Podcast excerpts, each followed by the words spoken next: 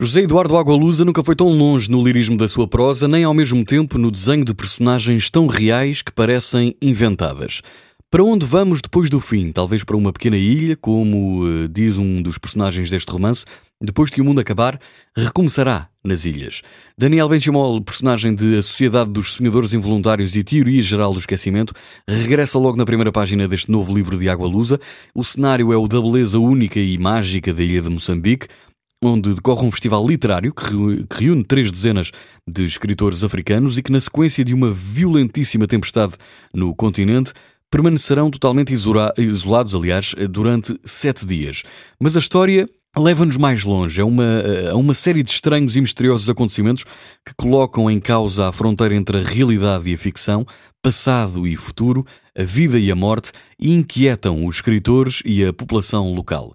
José Eduardo Agualusa com os vivos e os outros.